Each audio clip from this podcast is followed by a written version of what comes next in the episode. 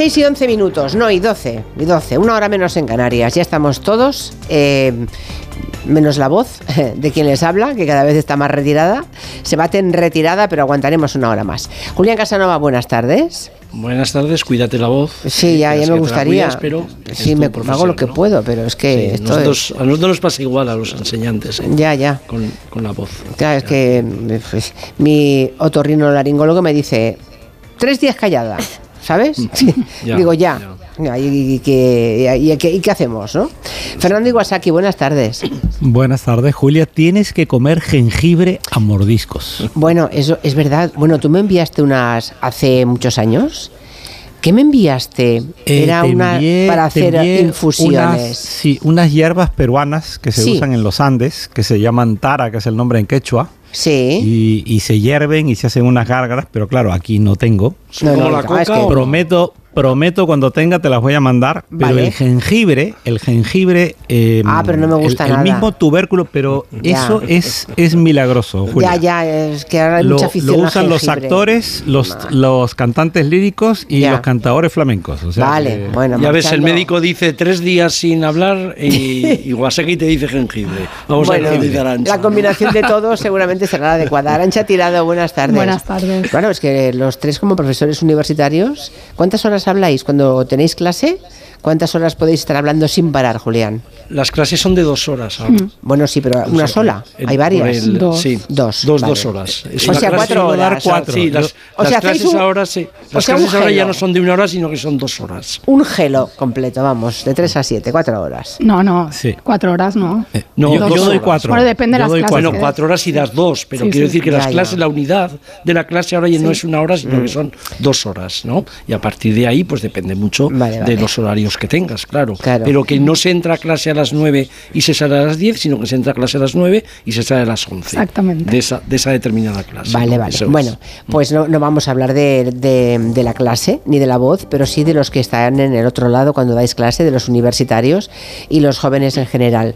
Que vuestra experiencia seguro que nos vendrá bien para el tema que planteamos hoy, que es el manifiesto de Ljubljana. Eh, en España tengo la impresión de que no se le ha dado demasiada difusión a este manifiesto, a pesar de que lo firma pues un, grupo de intelectuales bien nutrido, ¿no? Intelectuales, escritores, entre ellos la autora del cuento de la criada, Margaret Atwood. También hay, hay profesores, filósofos de varias universidades de todo el mundo. Y defienden esas personas que la lectura como herramienta para construir el pensamiento crítico eh, es fundamental, sobre todo en tiempos de desinformación y de polarización. Los expertos llevan tiempo advirtiendo de que, a mí esto me parece preocupante, que estamos perdiendo capacidad de comprender textos complejos y por tanto estamos perdiendo como inteligencia.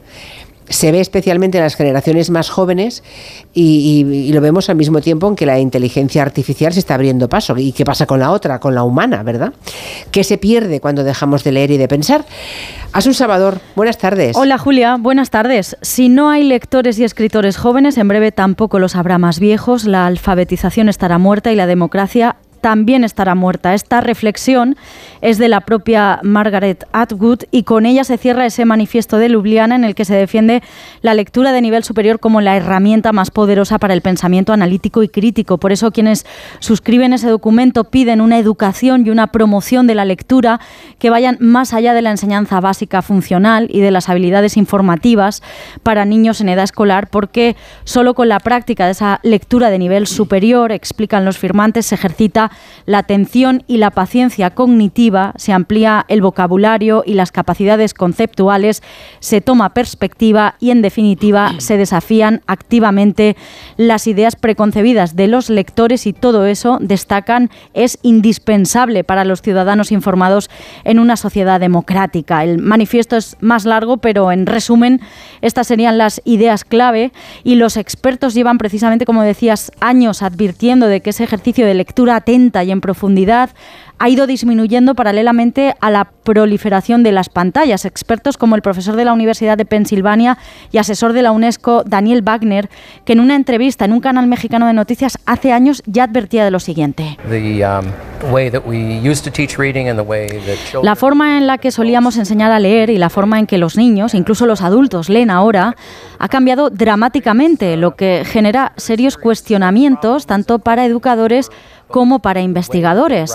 La manera en que los niños escriben en su día a día y cómo lo hacen en el colegio atiende a idiomas diferentes, tanto en términos de vocabulario como de estructura gramatical. Y esto verdaderamente crea nuevos desafíos para los sistemas de educación y a pesar de lo que creíamos que la tecnología mejoraría las habilidades lectoras, los resultados internacionales muestran que esto está disminuyendo en todos los países. Sí, esto que ya decía el profesor Wagner lo ha corroborado además la última edición del informe PISA. En la última década la comprensión lectora en España ha caído 14 puntos. Es el balance con datos de 2022, que es el último que se ha publicado. Es además el peor dato en 20 años y aún así nuestra evolución, la de los alumnos españoles, es menos negativa que el promedio de la OCDE, donde el descalabro ha sido todavía mayor. El rendimiento en comprensión lectora en ese promedio de la OCDE ha caído 21 puntos en la última década. Pues todo son buenas noticias ¿eh? para el futuro, lo que nos espera. Gracias, Asun. Hasta mañana. Hasta mañana. Como profesores universitarios, ¿esto lo habéis notado? O sea, la, incapacidad para el pensamiento crítico o para la profundidad para los mensajes complejos. Arancha. A ver, yo distinguiría, una cosa es el pensamiento crítico y otra cosa es la comprensión lectora. ¿Por qué? Sí, pero sin comprensión lectora no hay pensamiento crítico. Sí, pero ahora voy a ello. vale, vale. Por un lado, no sé, no, no, yo soy un poco renuente a estos discursos de o oh, la juventud hoy en día ya no entiende lo que lee, ya no se lee como antes, etcétera, etcétera, aunque obviamente aquí hay unos datos que ha puesto Asun sobre la mesa que son preocupantes, porque no me gusta el papel este un poco de abuela cebolleta de cualquier tiempo pasado fue mejor, ¿no? Y creo que también seguramente los problemas que, tienen los chicos y chicas en la actualidad los compartimos también los adultos porque somos víctimas de las mismas inercias y de, estos malos hábitos que hemos tomado todos y todas en el momento en que pues, vivimos pendientes de un móvil, eh, toda nuestra lectura parece que está canalizada a través de una pantalla y también esto está permeando y condicionando nuestra capacidad de atención, paciencia, etcétera. Eh, las clases sí duran dos horas, pero mm, sí comprobamos que es cada vez más difícil mantener la atención de, los alumnos. La paciencia cognitiva. Sí, o sea. Lo que dice, o sea, ejercitar la atención y la paciencia cognitiva. ¿Qué paciencia? A mí me sucede, por ejemplo, que trato de insertar pues vídeos, ¿no? Cuestiones de formato audiovisual para no estar yo ahí dando una cátedra de dos horas, de aburrirlos, incluso con un PowerPoint que hay que hacer para que se fije la atención, etcétera y que están mirando su pantalla en lugar de mirar la pantalla del vídeo, el documental o el fragmento que yo les pongo. Y, a veces he tenido que parar la clase y decir, oye, pero ¿os dais cuenta de que tenéis que estar mirando la pantalla? Porque si no, pues no sé. Pero yo misma también soy consciente de que cuando veo la televisión, pues puedo estar tuiteando a la vez o puedo estar escuchando una cosa y haciendo otra. Quiero decir, mm, es un problema generalizado. Eh, creo por otro lado, que sí, obviamente todo esto tiene un impacto en el pensamiento crítico, primero en el pensamiento, porque leer, o sea, tener la paciencia de leer un texto complejo, ¿no? Con, más allá de, los pocos caracteres a los que estamos acostumbrados o cosas más breves, pues eh, desarrolla las conexiones cerebrales, las redes neuronales, nos hace relacionar conceptos, mejorar sintaxis, etc. Pero yo creo que para desarrollar el pensamiento crítico hace falta más. O sea, hace falta también leer determinado tipo de, de textos, porque leer por leer, mm, pues también ya en su época Cervantes criticaba, ¿no? O sea, en el Quijote eh, los efectos de leer libros de caballerías. Hoy en día, pues cada cual que ponga el ejemplo que, prefiera.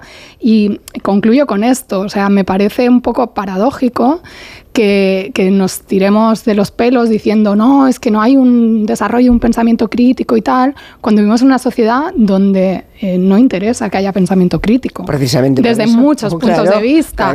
y desde algunos de esos que dicen, no, incluso instituciones, hay que fomentar el pensamiento mm. crítico, pero luego no permiten que haya un pensamiento crítico, es decir, alternativo que cuestione el funcionamiento de esas instituciones, el cuestionamiento del sistema democrático, etc. Y de eso también está, está bebiendo ciertos sectores em, reaccionarios de ultraderecha que se venden ¿no? como rebeldes, cuestionadores del sistema ante eh, la, cómo se ha quedado inerme mucha juventud mm, en esa situación. Julián Casanova, ¿cómo lo ves?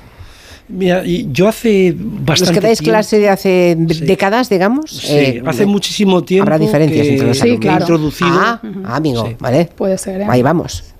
Digo que hace muchísimo tiempo que he introducido tanto para eh, gente de humanidades como para científicos, que lo he hecho en varias ocasiones, lo que significa eh, escribir y enseñar. Eh, bajo después a la historia en la era digital. ¿no? Y, es, una, es un tema que hace muchísimo tiempo que lo, lo he trabajado. Aquí yo distinguiría varias cosas. El preámbulo el preámbulo es que la gente que hemos leído todavía, toda vida, que escribimos, que hemos viajado tanto, que además estamos siempre pensando, estamos siempre analizando, investigando y después escribiendo, no nos podemos poner en el plan de que esta, especie de, de supervisión de que todo lo que viene, las generaciones que vienen, la gente ya no es como éramos. Esto es muy típico de bastante gente cuando envejece y que desprecia, desprecia a otra gente que eh, no sabe tanto como ellos y que además no solo desprecia a los que no saben tanto como ellos, sino que, creen en realidad que están en un estadio superior. Mm, una lectura crítica necesita empatía. Porque una lectura crítica, que es como defino yo, hay tres partes. La lectura crítica, el pensamiento analítico y la, comunicación con precisión. Y la lectura crítica no es leer sin más. La lectura crítica requiere un proceso, modelos, teorías, que lo que hacen es incrementar la claridad y la comprensión.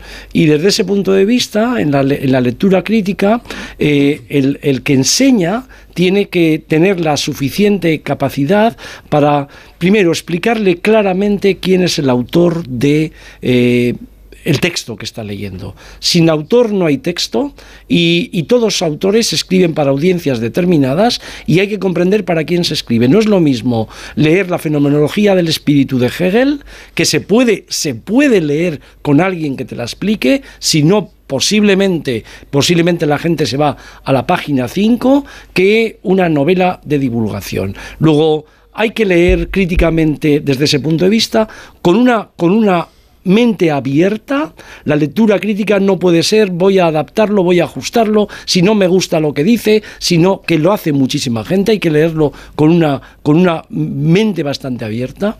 La lectura exige leer lentamente, ¿no? Lentamente significa que tienes que hacer conexiones con el texto. Requiere, por supuesto, siempre complementos, que son trabajos de referencia, diccionarios. Para leer críticamente hay que hacer, hay que escribir notas. Esto es muy complicado, ya lo sé, porque la gente va con muchos exámenes y para leer críticamente hay que mantener una agenda donde tú mismo tú mismo estás todo el rato haciendo preguntas al material investigado, te pones el día que lo has hecho, ves la evolución del pensamiento, todo esto requiere tiempo, pero requiere un aprendizaje. Además, la lectura crítica, voy a ir cerrando, requiere un pensamiento analítico. Si no hay pensamiento analítico, no hay lectura crítica. Y además de los dos sale que hay que comunicar con precisión. Tiene que hacer un esfuerzo impresionante la gente que enseña para comunicar con precisión absolutamente todo. Yo, por ejemplo, no utilizo PowerPoint en, mi clase, mm, trabajo con medios audiovisuales y con online desde hace un montón de tiempo y en clase uso mi voz. En clase básicamente uso mi voz y las referencias y los textos en caso de que hay que, hacerlos. Pero no suelo usar medios audiovisuales y utilizo muchísimo ¿Y cuando los pillas, eh, cuando, los, pillas con la, con, mirando las pantallas de su móvil?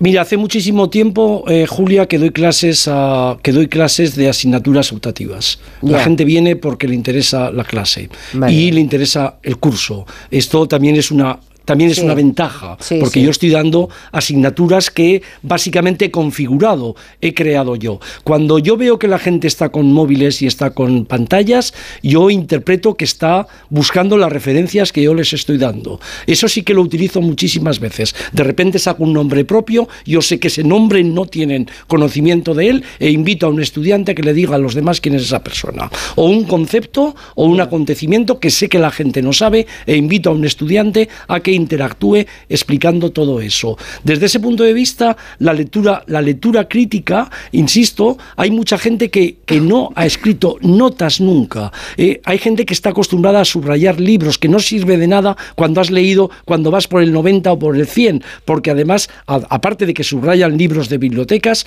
no vas a poder recuperar el contenido de todo eso. Y esto es un proceso que rara vez se enseña en la universidad, rara vez se enseña. No estoy hablando, no estoy hablando de crítico, de la filosofía, de la historia, sino estoy hablando de que he visto que hay un déficit desde el principio en las universidades españolas donde no se coge a una persona que viene del bachillerato, va a hacer una carrera y se le explique al primer año, no, por ejemplo en historia, no la historia por periodos, ahora prehistoria, después antigua, después medieval, después moderna, contemporánea, sino fundamentos básicos de cómo se lee la, historia, qué es la historia. Esto prácticamente no se hace, porque hay muchísima gente que no está dispuesta a bajar a este territorio y ya quiere desde el principio especializar, eh, que la gente entienda que es un sabio en su especialidad y así no funciona hoy ni la era digital ni los estudiantes. Pero insisto, o se tiene empatía o esta complacencia de que parece que nosotros hemos vivido tiempos inmejorables desde el punto de vista de la lectura y después lo que viene ahora es desastroso, esta es una, primero, no hace ningún bien y segundo, además, no es cierto. Dicho esto, claro que la era digital ha tenido repercusiones muy negativas. Claro que la Vamos a ir repartiendo tiempo, ¿eh? Tiene muy negativo. Si no hacemos tres monólogos. Vale, sí. Vale, eh, sí, sí, pero que yo creo que era. Lo digo porque, bueno, estáis, estáis de alguna forma estáis negando lo que dice en el manifiesto de Ljubljana. Estamos poniendo matices, yo por lo menos. Ah, vale, vale, vale, porque... Mm, Yendo un poco más allá, ¿no? Sí. Eh, bueno, no, no, no, pero de alguna forma está diciendo, no, no pasa nada, ¿no?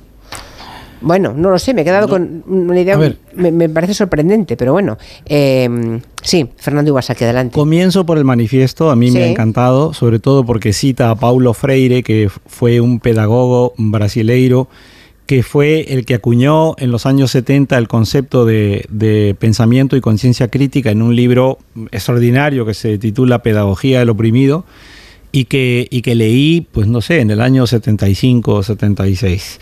Eh, dicho esto, mm, también suscribo lo que decía Julián en el sentido de que tampoco utilizo recursos digitales o audiovisuales en mis clases. Además, imparto una asignatura de retórica, ya me gustaría estar enseñando historia, pero para enseñar retórica, eh, la voz y tus propios recursos eh, son lo esencial.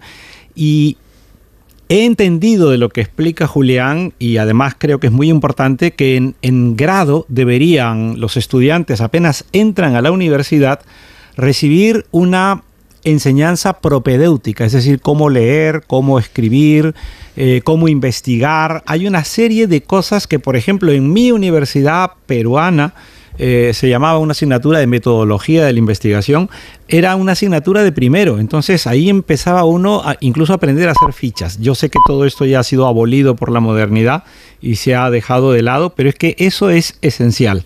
Yo pierdo varias clases al principio con las fichas, perdona. Sí, pero es muy importante, Julián, y yo te agradezco que hayas hecho hincapié en eso. Pero me gustaría decir precisamente porque imparto una asignatura de retórica, que lo que yo suelo hacer en, mis primeras clases, y yo dicto, digamos, en primero de grado, es tomarles, sin que mis alumnos lo sepan, un examen C1 de español. Es decir, el examen que debería dar un estudiante de otra lengua para poder ser admitido en una universidad hispanohablante, se lo tomo a mis alumnos andaluces, hispanohablantes o de Extremadura o de Castilla-La Mancha o de donde vengan, y suele ocurrir, y lo comparto, que, suspenden todos. En un examen C1 de español, tú no les haces preguntas sobre sintaxis o sobre gramática, les pones, por ejemplo, un contrato de alquiler y que te expliquen qué han entendido. Un contrato de alquiler, eso me parece muy interesante. Sí, sí, sí, sí. Un contrato de alquiler, ¿no? O, por ejemplo, Un, un extracto de un examen de conducir. Entonces, a mí me gustaría partir de aquí. Esto es una evidencia. La evidencia, en este caso casi científica, es que efectivamente no son hablantes competentes de nuestra lengua la mayoría de los jóvenes. Estoy de acuerdo en que no podemos... nada que ver lo que estás diciendo tú con lo que decían Arancha y el profesor Casanova. No, pero es que, ¿eh? es que también me gustaría decir que no es lo mismo enseñar en grado que enseñar en una maestría, en un magíster, en un máster o en un doctorado. Yo tengo alumnos de doctorado, por ejemplo, en la Universidad Pablo Olavide, Y, son chicos que por supuesto ya tienen mm, por un lado el, el, primer grado y luego tienen una maestría o un máster y han llegado ya con una trayectoria y estoy seguro que también Julián y Arancha tienen esta diversidad de alumnos y por tiempo a veces no podemos desmenuzar. A mí me ha tocado hablar al final y desmenuzo. Los alumnos de grado son los que tienen más, digamos, problemas de este tipo y sobre todo si son de primero. Entonces a mí me parece fundamental comenzar de esta forma porque así les, les confronto una realidad. Y no voy a hablar más de cosas que hago yo porque me parece pretencioso. No, y porque das pistas a, posibles, posibles oyentes que sean alumnos tuyos. Pero sí es importante, me parece a mí, hacer una pequeña comparación. ¿Qué leía yo cuando tenía 16 años, o mi generación, cuando teníamos 16, 17, que entramos a la universidad? Pues leíamos a Hobsbawm, por ejemplo, Julián, ¿no? que, es Las revoluciones burguesas, que es un libro esencial.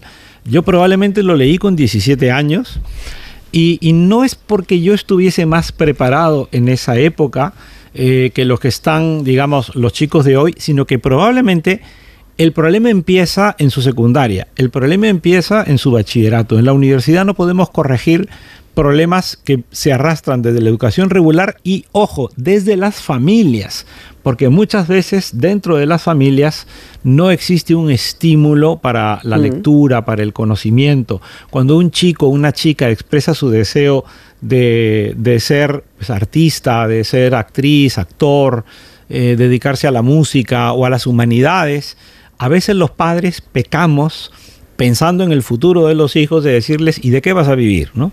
Eh, ¿Y qué vas a hacer con esta carrera? Y, la verdad es que todo conspira contra el conocimiento.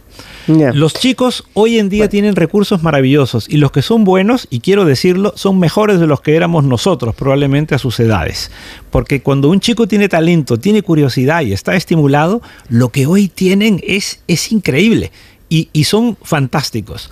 Pero los que no cuentan con, esas, con esos estímulos, los que no tienen ese, ese contexto que ayuda, esos están más desasistidos y ahí la labor de los profesores, sobre todo en secundario y bachillerato, es una labor que yo desde aquí mm, mm, les, les doy muchos ánimos y muchos abrazos a los profesores que nos enseñan, porque en sus manos está el poder ayudar a esta generación.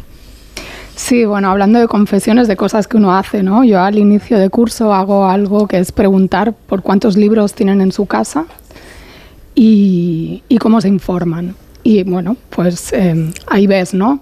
Eh, si tú vienes de un entorno donde tu familia tiene hábito de lectura, hay más libros y demás, seguramente eso redunda en, en tu hábito de lectura también, en tu interés, en tu capacidad, en tu capital cultural, ¿no? Por decirlo en términos de Bourdieu. Y también debo decir que, bueno, pues cómo se informan, mm, creo que los medios de comunicación eh, tradicionales están perdiendo paso. Esto ya se ha comentado aquí muchas veces en los gabinetes y, y, bueno, no quiere decir que no se usen, pero el formato de las redes sociales prima.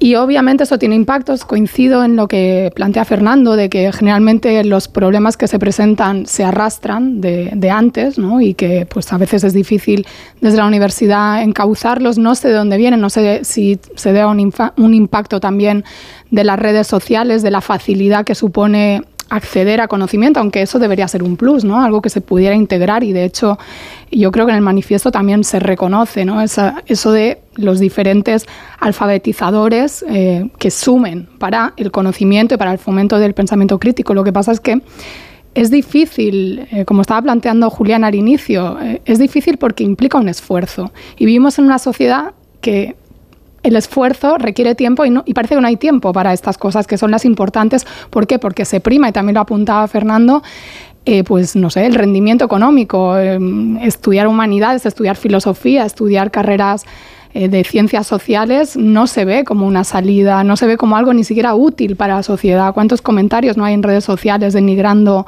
eh, pues, profesiones que tienen que ver con el pensamiento, con el análisis, sea desde el ámbito de la politología, desde la sociología, desde, no sé, incluso la psicología, etcétera, ¿no? Entonces yo creo que, que es un problema integral de la sociedad, porque no solo se expresa en esto. El otro día, bueno, ahora estoy viendo televisión española, pero pudiéramos decir otros canales, pero digo televisión española porque es lo que más veo y estoy anonadada de los programas de entretenimiento que pagamos todos los españoles y españolas. Son aberrantes, aberrantes. Y el entretenimiento no tiene por qué ser una cosa que, que te mm, ponga en un nivel de encefalograma plano. Yo creo, ni, mm, más allá, no quiero entrar ya de si sirve para financiar la vida de personas famosetes, famosillos o personas que a lo mejor no encuentran otra manera de ganarse la vida. No sé si eso debería ser competencia de, de las administraciones públicas, yo diría que no, pero me parece que habla muy mal del país que tenemos, el, el, entretenimiento, porque hay, se puede hacer un entretenimiento que fomente el pensamiento crítico, que fomente la cultura. El tema es que fue antes el huevo o la gallina. No, pero yo sí que ¿No? Si me permites. Sí, sí, adelante, adelante, profesor. No, si me permites comparar un poco eh, mm. experiencias diferentes en diferentes países, que, que, por supuesto en el manifiesto, en el manifiesto está eso también. Yo creo que hay dos grandes diferencias que en los españoles nos incorporamos bastante más tarde que los demás. Estoy hablando no solo de las, de las carreras de letras, también de las de ciencias que exigen lectura. ¿eh? No solo estoy hablando que los científicos leen mucho, a ver si nos creemos que los científicos están todo el día con probetas en un laboratorio. Y hay dos grandes diferencias la primera, las bibliotecas y el uso de las bibliotecas. Ese es un tema capital. Las mejores universidades del mundo la biblioteca es, es, el principal edificio. Eso no ocurre en la Universidad Española en términos generales. No ocurrió y no ocurre ni siquiera ahora. Y hay una gran diferencia cuando se está acostumbrando a usar la biblioteca para leer o cuando se usa la biblioteca como lugar de estudio porque no se tiene en casa un lugar de estudio. Y un segundo, un segundo punto que yo noto una diferencia abismal entre alumnos aquí y fuera es la cantidad de gente que depende todavía de apuntes que dan los profesores en vez de la gente que estimula las lecturas y la lectura crítica. Creo que hay ahí también una gran diferencia. El apunte, el apunte es algo que no solo aburre, sino que además crea absentismo. Y el absentismo de la Universidad Española es otro problema para poder leer, porque si la gente no va el día que se explican las cosas, porque no vale la pena, porque además nadie exige ir a clase, nadie exige que haya una participación en clase para que haya una nota, esas son grandes diferencias entre Estados Unidos, lo que yo he visto en Austria, lo que he visto en Hungría, lo que he visto en Inglaterra, en Francia, en Italia y en un montón de países que he dado conferencias. Y creo que eso es un hecho clarísimo. Las bibliotecas universitarias en España tenían una larga tradición en muchos sitios, pero como lugar de lectura tienen muy poquitos años. La gente no las usa. Bueno, pues volvemos a ver si entre, entre los que nos escuchan hay jóvenes en edad universitaria que crean que, el nivel de su generación eh, deja que desear están de acuerdo en, lo que decíamos al principio, o si son profesores universitarios o de, primer grado, de secundaria o de bachillerato y nos quieren contar su experiencia, porque siempre que sale casuística de este tipo aparecen casos sangrantes, ¿no? Respuestas. Yo vi el otro día una encuesta de un colega periodista en televisión a unos cuantos jóvenes y, y no estaba preparado, ¿eh? O sea, no, no, no me puedo creer que sea de guion. Y la verdad es que se te ponen los pelos de punta. ¿Cuál es la capital de Galicia? No, Galicia no tiene capital. Galicia, si es un sitio pequeño, ¿cómo va a tener capital? ¿No? Ese tipo de respuestas con chavales de 15, 16 años, Mm, bueno, insisto, es una casuística que seguramente algunos oyentes pueden recordar en voz alta. Un mensaje de la mutua y vamos a la pausa. Sí, ¿qué hacemos cuando algo se estropea y tenemos esas pequeñas reparaciones en casa? Pues la solución es sencilla, porque si vas a la mutua, además de ofrecerte su servicio de manitas hogar, te bajan el precio de cualquiera de sus seguros, sea cual sea. Es fácil, llama al 91 555 5555. Te lo digo o te lo cuento. Vente a la mutua. Condiciones en mutua.es. ¿Entramos en tus recuerdos o qué? Yo soy súper sensible para estas cosas. Este es tu cole, ¿no? Este es mi colegio, tío. Aquí donde yo jugaba fútbol, tío. Cuando quería ser futbolista. El camino a casa. De los regalos más bonitos que me han podido hacer nunca. ¿eh? Con Roberto Leal. Nuevo programa esta noche a las diez y media en La Sexta. Ya disponible solo en A3 Player. Quiero explorar sin importarme cuando volver el exterior. Quiero formar parte de él. Vale, bichito, nos vamos a Disneyland París. Reserva durante Semana Mágica en viajes el corte inglés sin gastos de cancelación. Precio de referencia 144 euros por persona y noche en el Disney Hotel Cheyenne con entradas incluidas. Plazas limitadas. Consulta condiciones. Ven a Disneyland París con viajes el corte inglés volando con Iberia. Cuando Elena abrió su paquete de Amazon Sintió mariposas en el estómago. Tecnología de cocción rápida. Y modo grill. Y con esa air fryer, Elena consiguió cumplir sus sueños culinarios por un precio de rechupete. Cinco estrellas de Elena. Productos estrella a precios estrella. Empieza a buscar en Amazon hoy mismo. ¿Qué tal, vecino? Oye, al final te has puesto la alarma que te recomendé. Sí, la de Securitas Direct. La verdad, es que es fácil que puedan colarse al jardín saltando la valla. Y mira, no estábamos tranquilos. Lo sé. Yo tuve esa misma sensación cuando me vine a vivir aquí. Protege tu hogar frente a robos y ocupaciones con la alarma de Securitas Direct. Llama ahora al 900-272-272. Recuerda, 900-272-272. Con Chin Chin de Aflelu, llévate tu segundo par de gafas con cristales progresivos por solo un euro más. Y además, puedes pagar hasta en dos años sin intereses ni comisiones. Sí, tu segundo par de gafas progresivas por solo un euro más. No te lo pierdas. Ver condiciones. ¿Cansado? Revital. Tomando Revital por las mañanas recuperas tu energía, porque Revital contiene ginseng para cargarte las pilas y vitamina C para reducir el cansancio. Revital, de Pharma OTC. Radio. En Onda Cero, Julia en la Onda, con Julia Otero. Muy interesante el tema de hoy. Los profesores de enseñanza secundaria, yo doy clase de lengua, llevamos años dándonos cuenta de este problema. Eh, los alumnos no saben leer, no leen correctamente porque no comprenden, lo que leen, eh, no son capaces de hacer a veces un resumen después de haber leído un texto en voz alta eh, me he llegado incluso a encontrar con casos eh, de alumnos que te piden una traducción, en primero de bachillerato, una traducción del Lazarillo de Tormes porque no entienden nada.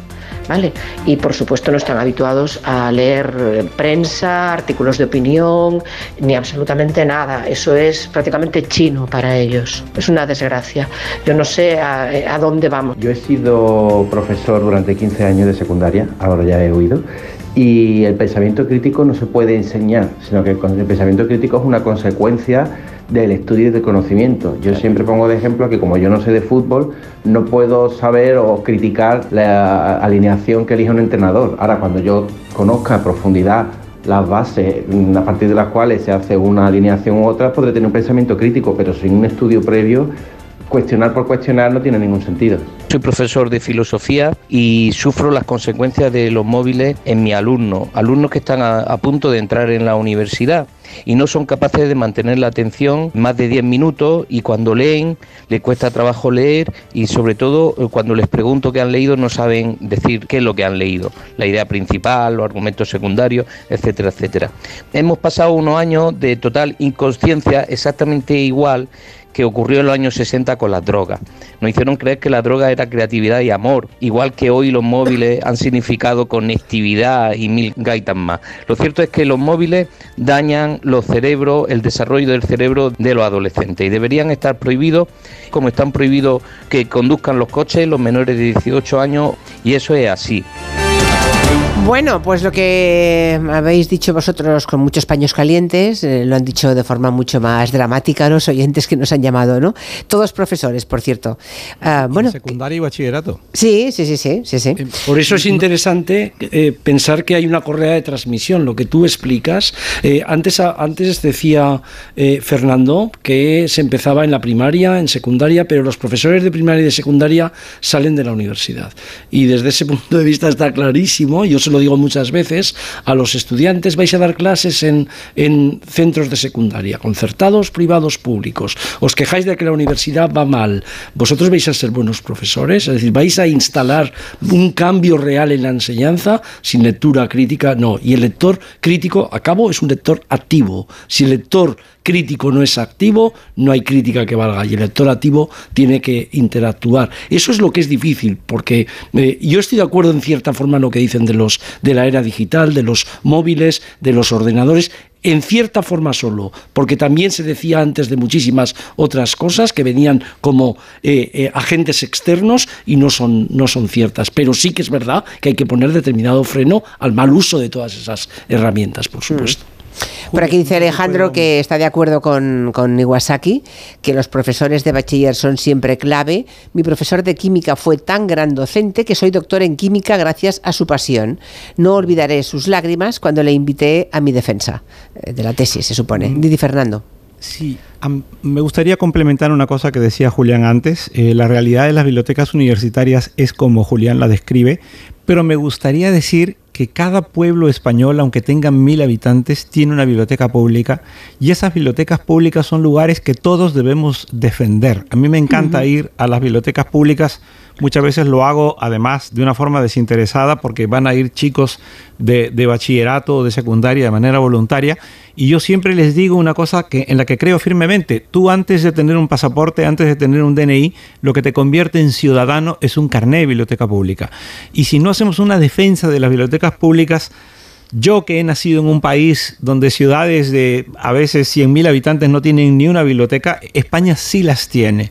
Y entonces hay que hacer una defensa de esas bibliotecas públicas porque a los lectores hay que formarlos desde que tienen menos de 10 años, esos chicos, esas chicas que van creciendo leyendo, Julia, y tú antes de, esta, de este gabinete has entrevistado a dobladores y, te contaban cómo leían en alta voz y, leer en alta voz es algo que, que es maravilloso cuando alguien lo hace bien. Muchas de esas cosas se han perdido. Entonces, no se trata solamente de defender el pensamiento crítico, se trata también de defender el amor al conocimiento, el amor a la lectura, eh, eh, el amor por la belleza que supone aprender. Eso lo hemos perdido, y aquí tiene mucha razón Arancha, por ese sentido utilitario y economicista de la vida. Si yo no gano nada con esto, ¿para qué lo hago? Eh, Bertrand Russell hablaba del conocimiento inútil, refiriéndose a las humanidades y las ciencias sociales, pues aquí estamos cuatro defensores del pensamiento inútil o del conocimiento inútil. Aquí, un oyente dice que en primaria a sus tres hijos les obligan a leer uno o dos libros por evaluación, o sea, cada trimestre uno o dos libros, ¿vale? Dice, no hay forma. Es verdad que las pantallas merman la capacidad de atención. Yo, eh, un niño que está en la escuela ocho horas o siete y luego cuatro o cinco en casa con las pantallas, que es el promedio diario, pero ¿cuándo va a leer? Imposible. ¿eh? eh sí, yo quería sumarme a esta defensa de las bibliotecas públicas porque además para los hijos de, las familias que no han tenido recursos a lo mejor para comprar todos los libros que quisieran es una salvaguarda, ¿no? es eh, un elemento de democratización del conocimiento súper importante. Y también quería decir, eh, Julián ha explicado su experiencia en universidades del ámbito anglosajón, europeo, pero yo quiero decir que yo aprendí a debatir contextos en mi experiencia estudiando en América Latina. En México. En México y también en Costa Rica, que fue durante el grado, en la licenciatura, cuando yo me encontré por primera vez en una clase donde no solo tenía una clase magistral de un profesor que iba y decía, eh, repetía las ideas de un autor y te decía, compra el manual que he escrito yo, etcétera, sino que te hacía leer el autor directamente y debatir con las ideas del autor entre todos en clase. Y eso para mí fue un cambio de paradigma. Y eso no lo encontré yo en la Universidad Española a nivel licenciatura. Y luego, por último, eh, sobre las toxicidades, no solo las redes sociales y los móviles y tal, sino también lo que hay dentro. ¿no?